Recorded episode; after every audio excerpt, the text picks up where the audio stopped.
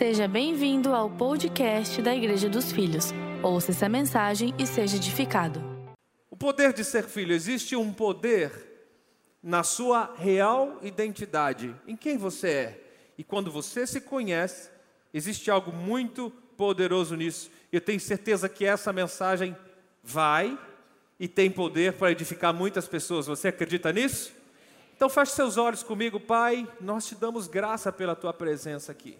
É nítido, é real.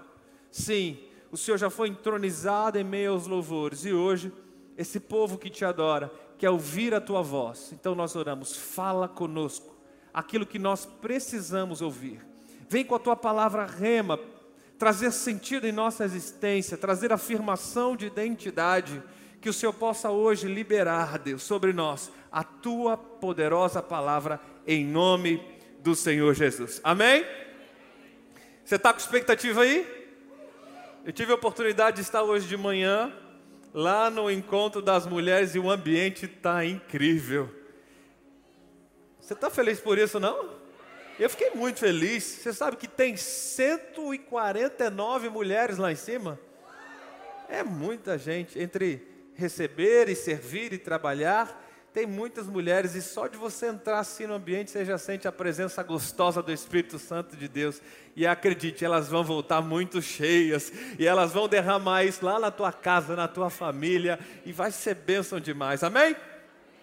Vamos para a Bíblia. Palavras do apóstolo Paulo aos Efésios, o versículo 4 do primeiro capítulo.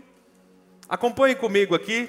A palavra diz assim: Antes da fundação do mundo, Deus nos amou e nos escolheu em Cristo para sermos santos e sem culpa diante dele. Em amor, nos predestinou para sermos adotados como filhos por meio de Jesus Cristo, conforme o bom propósito da sua foi da vontade de Deus e propósito de Deus que nós fôssemos adotados como filhos. Esse texto, começo do capítulo 1 de Efésios, é um dos textos mais lindos e mais profundos de toda a Bíblia.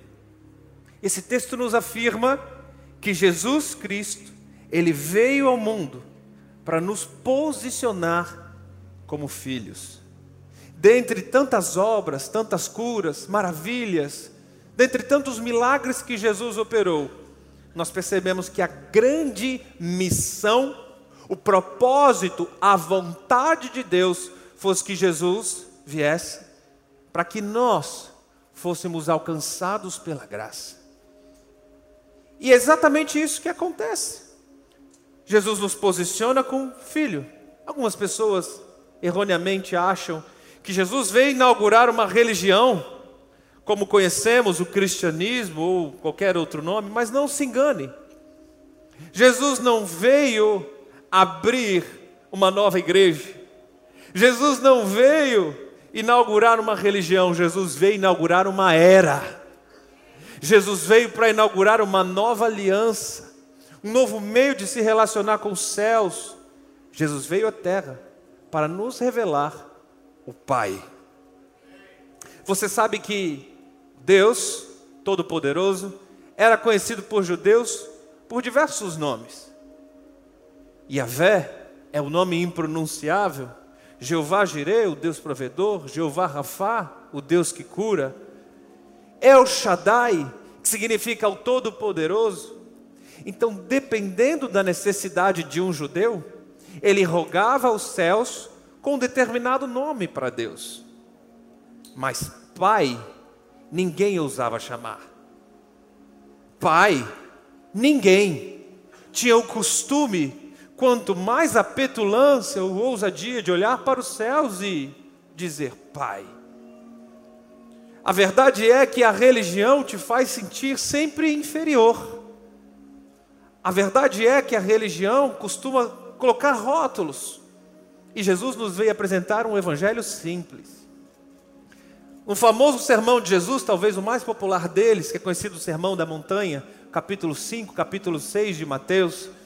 Jesus diz assim: Por que vos preocupeis com que a vez de comer, com que a vez de beber ou de vestir, se o vosso Pai tem cuidado de vós. Então ele completa o ensino dizendo: quando você entrar no seu quarto em secreto, fale com o seu pai que te vê em secreto. E ore assim: Pai nosso, que estás no céus. Então Jesus veio para revelar o Pai e nos posicionar no relacionamento com os céus. Escute isso aqui. Jesus veio para o mundo para reconciliar o homem a Deus e para inaugurar uma nova aliança entre o Pai e os seus filhos. Amém? Eu estou te ensinando algo poderoso. Esse é o fundamento do evangelho que pregamos. Por isso esse lugar é chamado de igreja dos filhos. Por isso nós sabemos quem somos em Cristo Jesus. O que Jesus veio fazer, nós lemos isso aqui em Efésios, reconciliar o mundo a Deus, inaugurar uma nova era, uma nova aliança. Agora, não de relacionamento entre os fiéis e um Deus distante. Não. Jesus veio inaugurar o relacionamento com o Pai da eternidade e os seus filhos.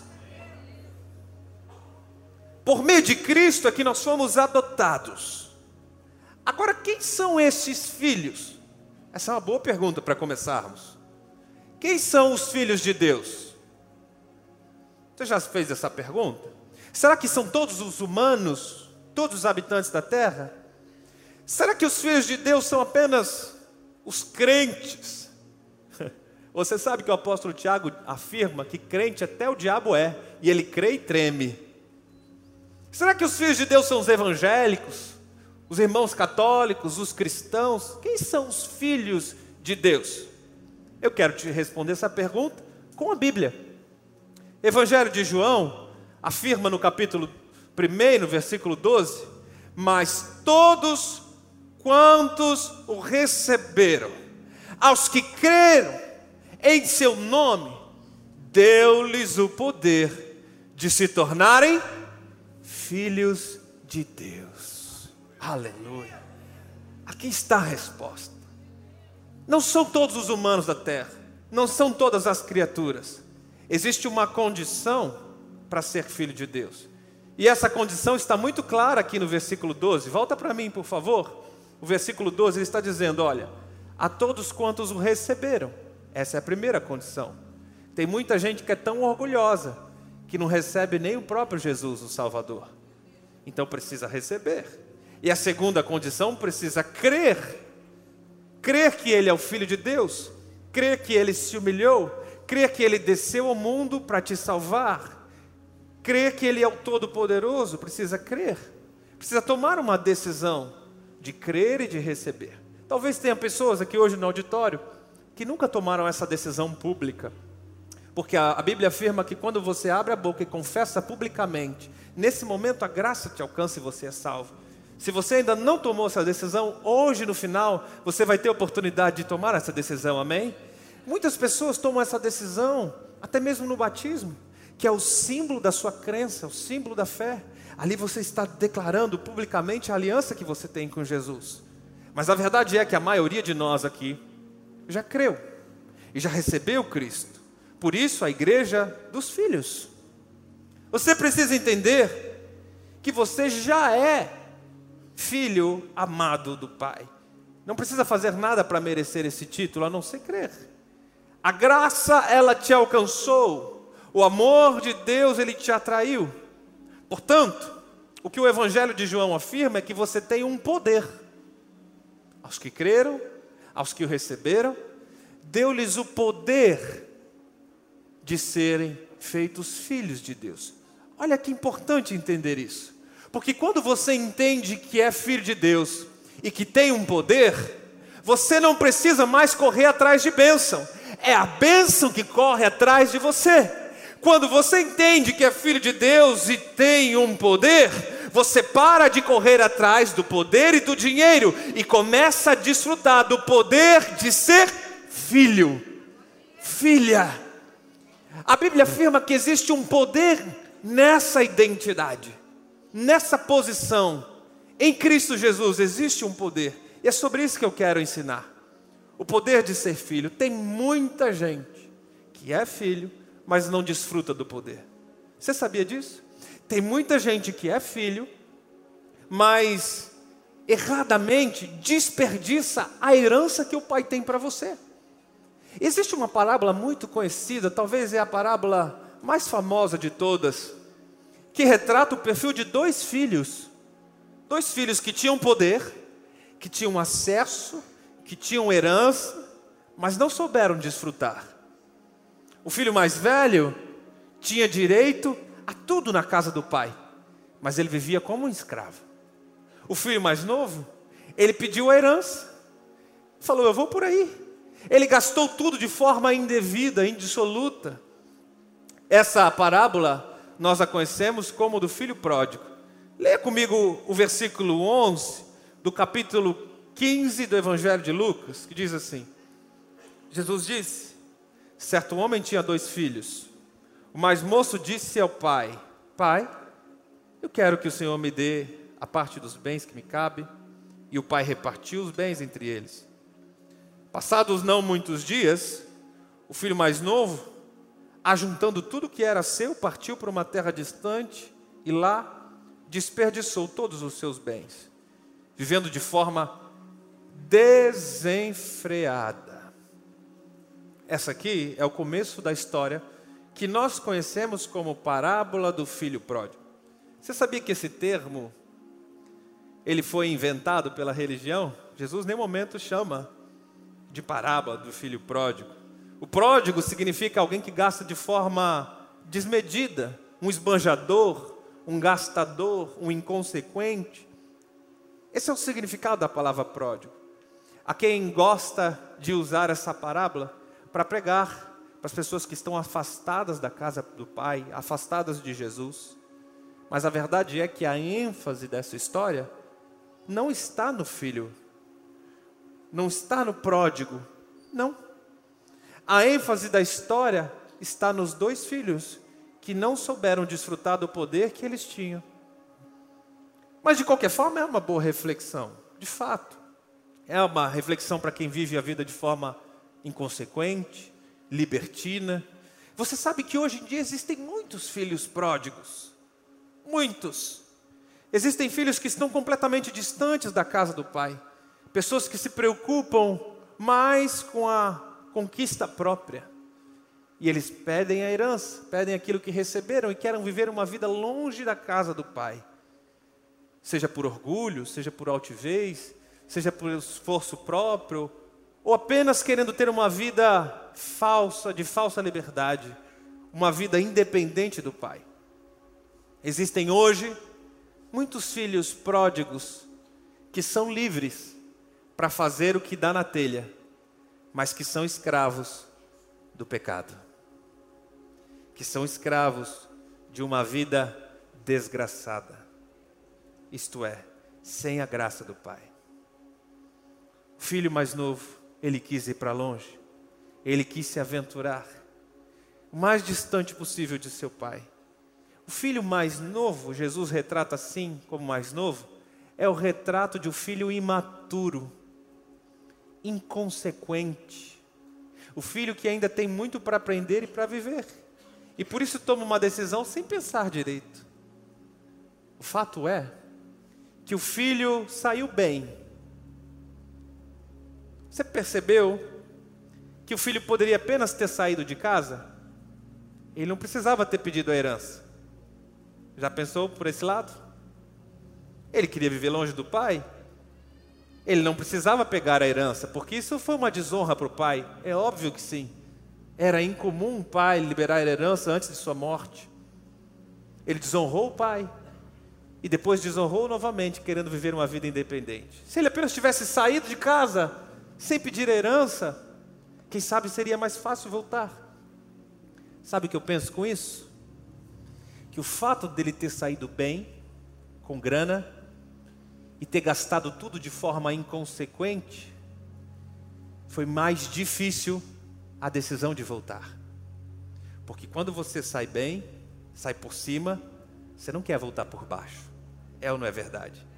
Porque o ser humano tem um negocinho chamado orgulho. Porque o ser humano tem um negocinho ali dentro chamado vaidade. É alguém obstinado, alguém que carrega o seu ego inflado. Então, certamente, esse jovem pensou: eu vou voltar para casa, mas eu gastei tudo que tinha. O que é que o meu irmão mais velho vai pensar de mim? Assim hoje, tem muita gente que está longe da casa do pai, e ele não volta, porque fica pensando, cheio de orgulho no seu coração: o que é que o meu líder vai falar? O que é que o meu discipulador vai pensar de mim? O que é que o meu, meu irmão mais velho vai dizer? Ele vai apontar os meus erros, ele vai me condenar, ele vai me rotular, porque eu sei que fui inconsequente. Esse é o pensamento de quem carrega orgulho. Então ele diz: será que meu pai me aceita como um escravo? Pelo menos um de seus servos. Porque filho, eu sei que não dá mais. Filho, eu desonrei meu pai pelo menos duas vezes. Uma desonra pesada, não, filho não, mas talvez ele me aceite como um escravo, como um servo. Por isso, esse jovem chega ao nível mais baixo, mais deplorável. Ele quis comer comida dos porcos, lavagem. Você sabe que para um judeu, o porco já é uma carne incomível, intragável. Eles não aceitam, pela lei é proibido comer carne de porco. Então você imagina o que é comer a comida que o porco come. Sabe quando você acha que chegou no fundo do poço, mas o buraco é mais embaixo? Sabe quando acha, você acha que beijou a lona, mas ainda tem coisas piores pela frente? Era o nível mais deplorável, acredite. Então aquele jovem foi humilhado pelo seu orgulho. Ele poderia ter voltado para a casa do pai muito antes. Tem coisas terríveis que às vezes acontecem com você por causa do seu orgulho. Eu preciso te dizer umas verdades. Talvez você veio até aqui só com pretensão de receber alguém, você não esperava levar esse pedala Robinho. Mas eu preciso te dizer umas verdades. Tem gente sofrendo, padecendo, experimentando o pão que o diabo amassou por causa do orgulho próprio por causa da vanglória, da vaidade. O que é que vão pensar de mim? O que é que a minha família vai dizer? O que é que fulano agora ele está esperando essa oportunidade? O pior de tudo, bispo, é uma honra pregar com o senhor aqui num dia tão especial como esse. Mas nós que atendemos pessoas, a gente quando está no escritório, quando está recebendo, conversando com alguém, as pessoas falam assim, pastor, eu acho que Deus está me castigando. Não é verdade? Tem gente que ainda acha que é Deus que está castigando. Deus está fazendo comer lavagem de porcos. Olha que humilhação. Eu sei que Ele está jogando castigo porque eu abandonei a igreja. Eu sei que Ele está pesando. A... Já ouviu isso aqui? Deixa. Deus está pesando a mão. Irmão, você não tem noção. Se Deus pesar a mão, a galáxia acaba. O planeta acaba. Você acha que está pesando a mão sobre você? Estou falando do seu pai. Você gosta de pesar a mão sobre o seu filho? Sobre sua filha? Quanto mais o vosso pai que está nos céus. Mas a religião costuma contar algumas mentiras para nós. Ou melhor dizendo, a religiosidade, essa casca, conta algumas mentiras. Deus agora está me punindo, Deus está me castigando, Deus está pesando a mão porque eu saí da igreja, porque eu saí do GC, porque eu parei a comunhão. Você precisa entender que o que está acontecendo com você é apenas uma colheita do seu superego. É apenas uma colheita do seu orgulho, que você não consegue abrir mão, não consegue se humilhar, não consegue reconhecer que quanto antes você voltar para a casa do Pai, melhor. Que quem está perdendo nessa história em ficar longe do Pai é só você. No final da história você conhece, o pai está na porta de casa, de braços abertos, te esperando. Ele não está te castigando. Pelo contrário, ele não vê a hora de você voltar. Ele quer preparar um banquete para você, ele quer preparar uma festa para você. Eu sei que hoje é o dia D para muitas pessoas que estão aqui me ouvindo. Eu sei que hoje é um dia que pessoas vão voltar. Sim. Sabe, eu tenho medo das pessoas que dizem assim: eu não me arrependo de nada, pastor. Faria tudo de novo. Eu tenho medo de andar com pessoas assim. Orgulho é tão grande, tão alto, que a pessoa diz assim: Eu não me arrependo de nada do que eu fiz. Meu irmão, eu me arrependo todo dia, várias vezes por dia, de várias coisas que eu fiz. Como assim você não se arrepende de nada na sua vida? É um orgulho tão grande, tão alto. E muitas pessoas sofrem por causa disso, por causa do orgulho. Eu lembro que, no começo do meu casamento, eu com a Daiane nós fomos visitar alguém, e era uma casa que eu já tinha ido algum tempo atrás, e nós fomos voltar para aquele lugar à noite. E aí, já entrando no carro, a Daiane vira para mim e falou assim: Você não vai ligar o GPS? Eu falei, que GPS, menino? Eu conheço o caminho. Deixa comigo. Sabe aquele homem que acha que conhece todos os caminhos de Joinville? Deixa comigo, está tudo certo. Aí começa a ir, passa a avenida, passa outra, começa a entrar no bairro. Aí por dentro de mim, meu Deus, onde é que eu estou? Aí por dentro de mim, eu acho que eu entrei na rua errada. Aí a Daiane ali intertida no celular, falou assim: amor, não está demorando demais para chegar na casa, não? Aí eu falei: pois é, Joinville é tudo distante, né? É tudo tão longe. Eu já tinha dado umas três voltas naquela região ali. Ada diz assim: bom, eu acho que a gente já passou por aqui. Não, é pressão sua. Tá tudo certo. Daqui a pouco a gente chega. Irmãos, eu vou te falar que a gente atrasou quase uma meia hora. Só por causa do orgulho aqui que não queria dar o braço a torcer e ligar o tal do GPS. Quem nunca, hein? Hã? Cadê os homens aí para concordar comigo? Quem nunca, homens? Hã? Ah, quem nunca? Eu sou daquele tempo, irmão, que a gente tinha que achar endereço com aquela lista telefônica. Lembra aquele glossário que você levava assim no carro? Não cabia nem no porta-luva, ele já ia de carona com você, porque pesava. Igual, igual um carona mesmo. E aí, dependendo da cidade, você tinha que recorrer para aquilo ali, não é? E de olho em placa, e eu já passei, eu não passei. Hoje está tudo fácil, né? O Waze, Google Maps, está tudo fácil. Mas eu lembro que ali, naquela vontade de mostrar que conhece o caminho, que sabe que é o homem que decora todos os caminhos, o orgulho falou mais alto. E todas as vezes que o orgulho fala mais alto, o preço a se pagar é mais caro. Entendeu? Entendeu o que eu quero dizer com essa historinha? Toda vez que o teu orgulho fala alto, você tem um preço mais caro a se pagar.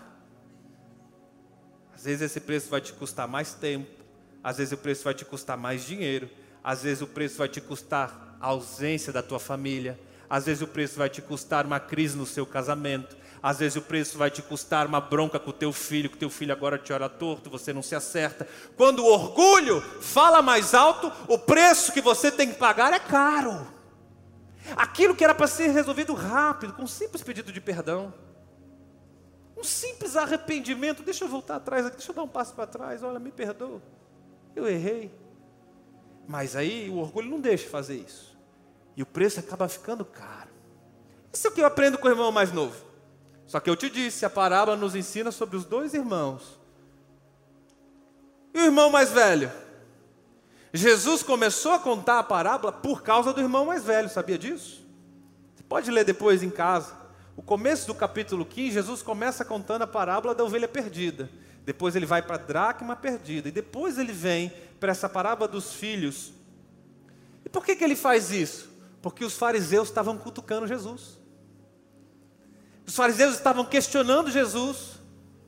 Então a figura do irmão mais velho é a pré-figura dos fariseus acham que sabem tudo, que estão mais tempo na igreja, que conhecem muita coisa. Então, olha aqui o texto, o versículo 28, lá do capítulo 15, olha o irmão mais velho. Então o irmão mais velho se irou e não quis entrar. O pai saiu, insistiu com o filho, olha a paciência do pai. Mas ele respondeu: Todos esses anos tenho trabalhado como um escravo para o Senhor, e nunca me recusei a obedecer suas ordens. Olha o fariseu que enche a boca. E o Senhor nunca me deu nem mesmo um cabritinho para eu festejar com os meus amigos. Mas quando esse teu filho volta, depois de desperdiçar o seu dinheiro com prostitutas, o Senhor comemora, matando o novilho? O discurso do irmão mais velho é o discurso do religioso. É o irmão mais velho de igreja. Está entendendo? É o irmão que acha que já sabe tudo. Representa os religiosos que ainda estão vivos. Eles existem entre nós. Repare bem nas características desse religioso, desse irmão mais velho. Ele é filho, mas ele se comporta como escravo. Então ele diz assim: esses anos todos eu tenho trabalhado, tenho aqui ó, camelado, como diz, como um escravo. Ele usou essa palavra. Ele é filho, ele tem o poder, identidade de filho, mas ele se comporta como um escravo. É forte isso. Olha o irmão mais velho. Ele não conhece direito a sua identidade, nem o poder que ele carrega, então ele vive como se fosse um escravo. E esse escravo se gaba de cumprir os mandamentos. Ele diz assim: nunca recusei obedecer nenhuma de suas ordens. Não é isso que você leu comigo? cumpri direitinho.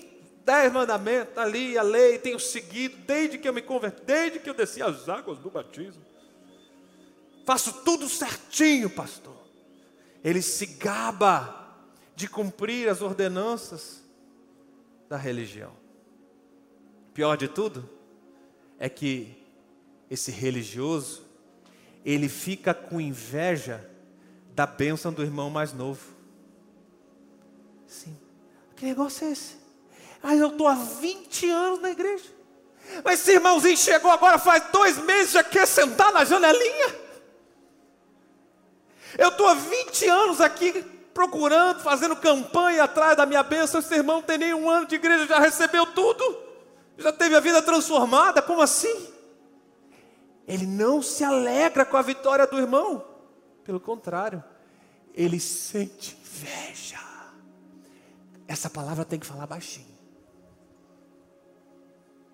Sente inveja.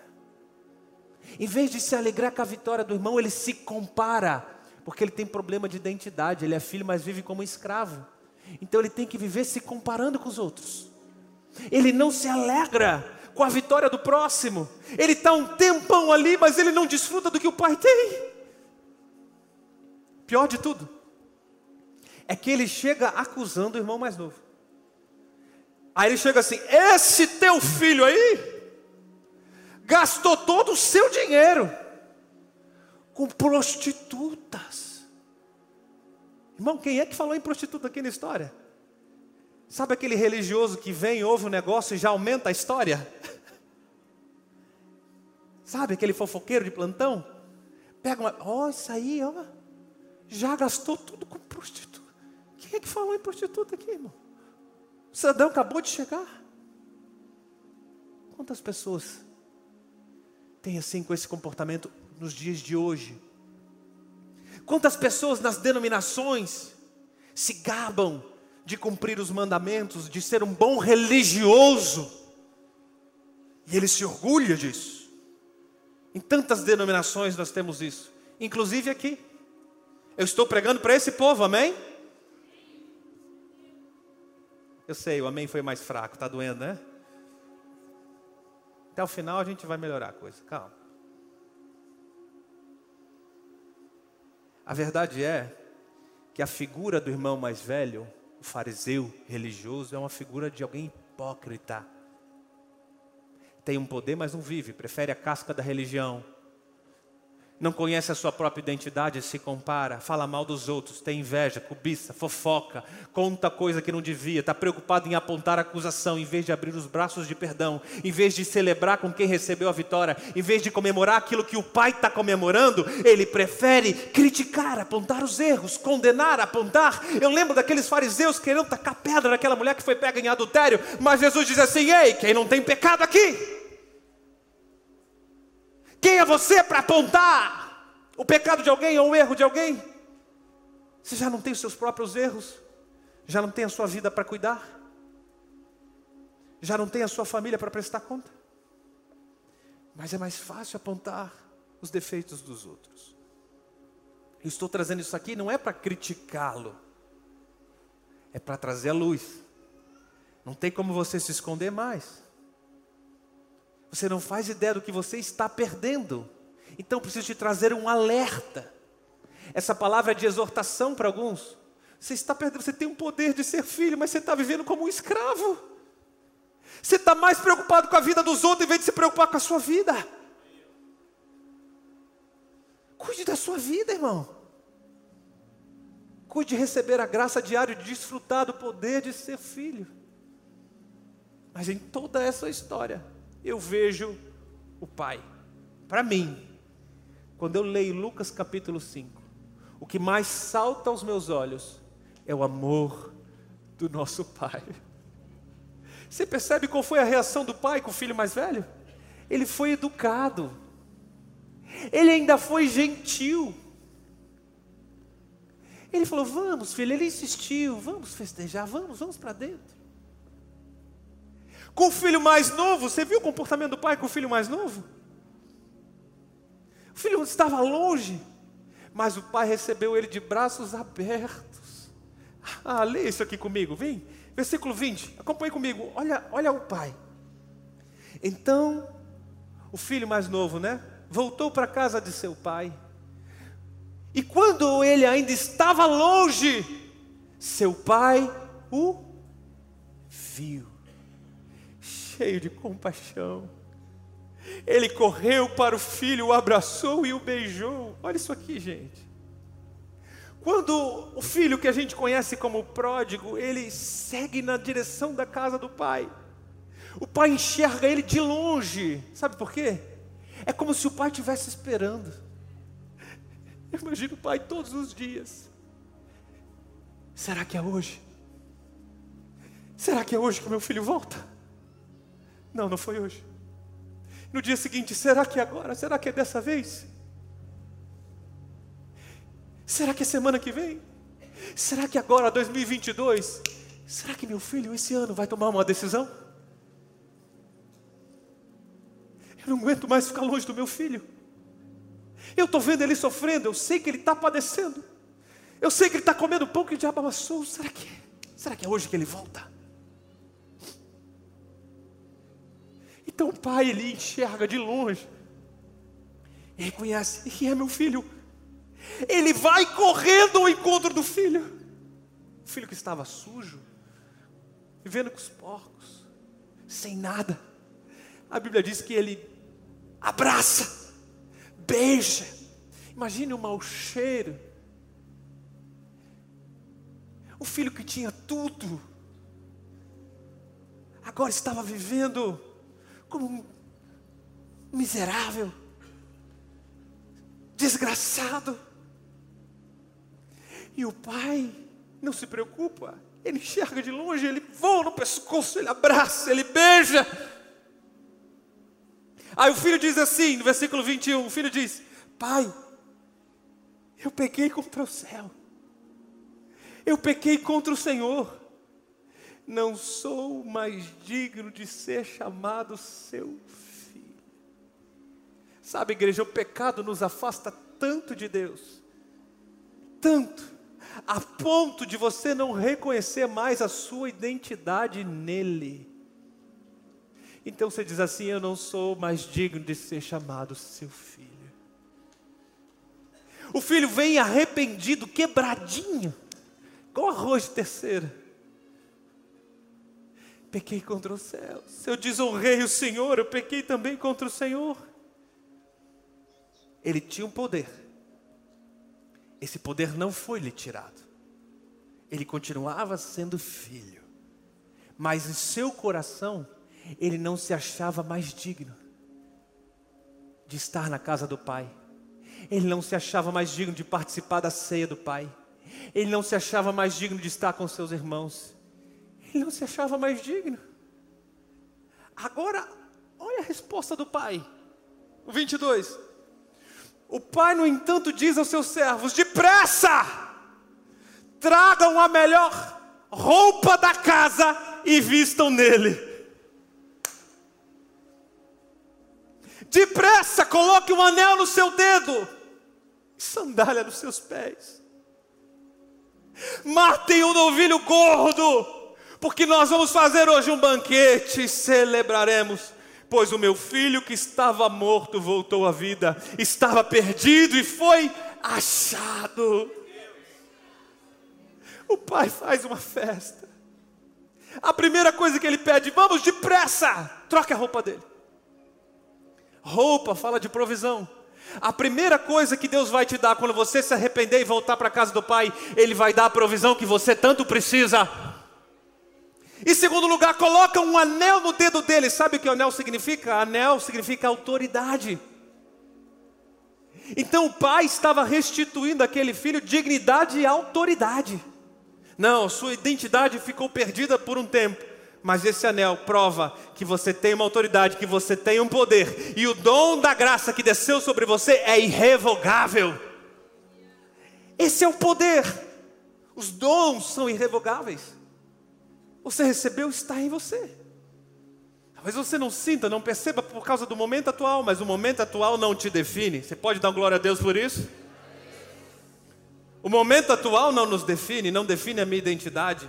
O retrato do que está acontecendo esse ano não, não define quem eu sou. Não.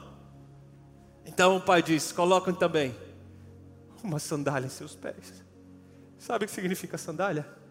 Sandália é o que diferenciava o filho do escravo. Os escravos andavam descalços, mas o filho tinha que ter sandália nos pés. Aquele jovem, ele veio para servir como um dos escravos, mas o pai diz assim: escravo não, eu paguei um preço alto por você, você é meu filho e eu não abro mão da sua posição de filho. Por isso eu coloco sandálias nos seus pés que vai revelar a sua verdadeira identidade. Não pense como escravo, não haja como escravo. Você não é escravo. Você é filho. Você é filha.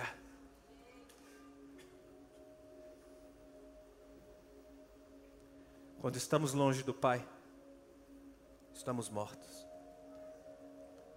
Por isso o Pai fala: Eu vou dar uma festa porque meu filho estava morto e reviveu. Eu vou dar uma festa. Quando você está longe da casa do pai, é como se você tivesse morto. A vida é sem graça. As coisas lá fora são mortas, né? Passageiras, insípidas, sem gosto, sem luz, sem sabor, sem graça. Mas quando você decide voltar, Jesus disse assim: Meu filho estava morto, mas ele voltou à vida. Eu vou dar uma festa para ele. Aleluia!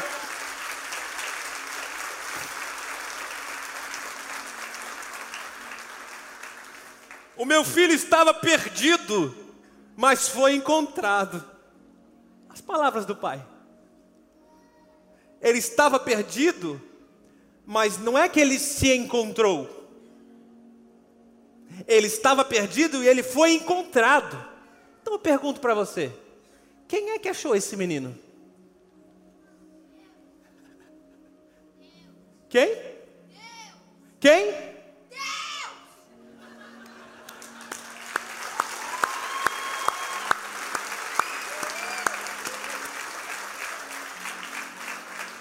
É da boca deles que vem o perfeito louvor. É deles o reino dos céus. Ele estava perdido, mas a graça o encontrou. Ele estava perdido, mas a bondade de Deus o atraiu. Ele estava perdido, mas ele foi encontrado. Não importa o quão longe da casa do Pai você esteja, eu preciso liberar essa palavra sobre você. A graça te encontrou. Você não sabe direito nem como você veio parar aqui hoje, mas eu sei que o Espírito Santo foi te buscar naquele lugar que só você sabe como estava e onde estava. Ele te achou e por isso ele te trouxe aqui pela graça. Graça! Graça! Aleluia! Todos nós, igreja, um dia fomos encontrados pela graça. Todos nós fomos encontrados pela graça. Encontrados pela graça. Eu não apenas recebo o presente da salvação e acesso à casa do Pai, mas eu também recebo um poder, uma nova identidade. Não sou mais escravo do medo, agora eu sou filho. Agora eu sou filho. Eu quero concluir com o mesmo versículo que nós começamos. É o versículo 5 de Efésios. Em amor, Deus nos predestinou para sermos adotados como filhos por meio de Jesus Cristo, conforme o bom propósito da Sua vontade. A graça te encontrou. Em amor, Deus predestinou te achar.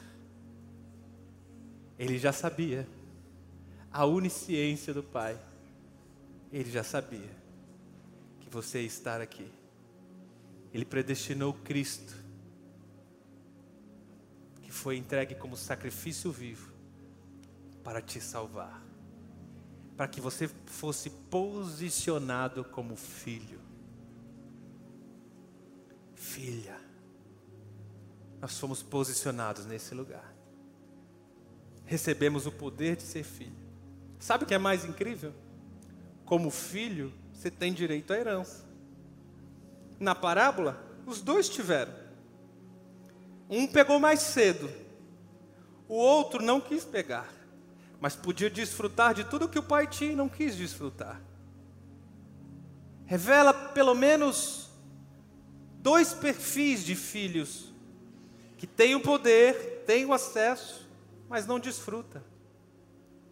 Então Paulo diz assim, Romanos, no capítulo 8, ele diz: Se somos filhos, somos também herdeiros.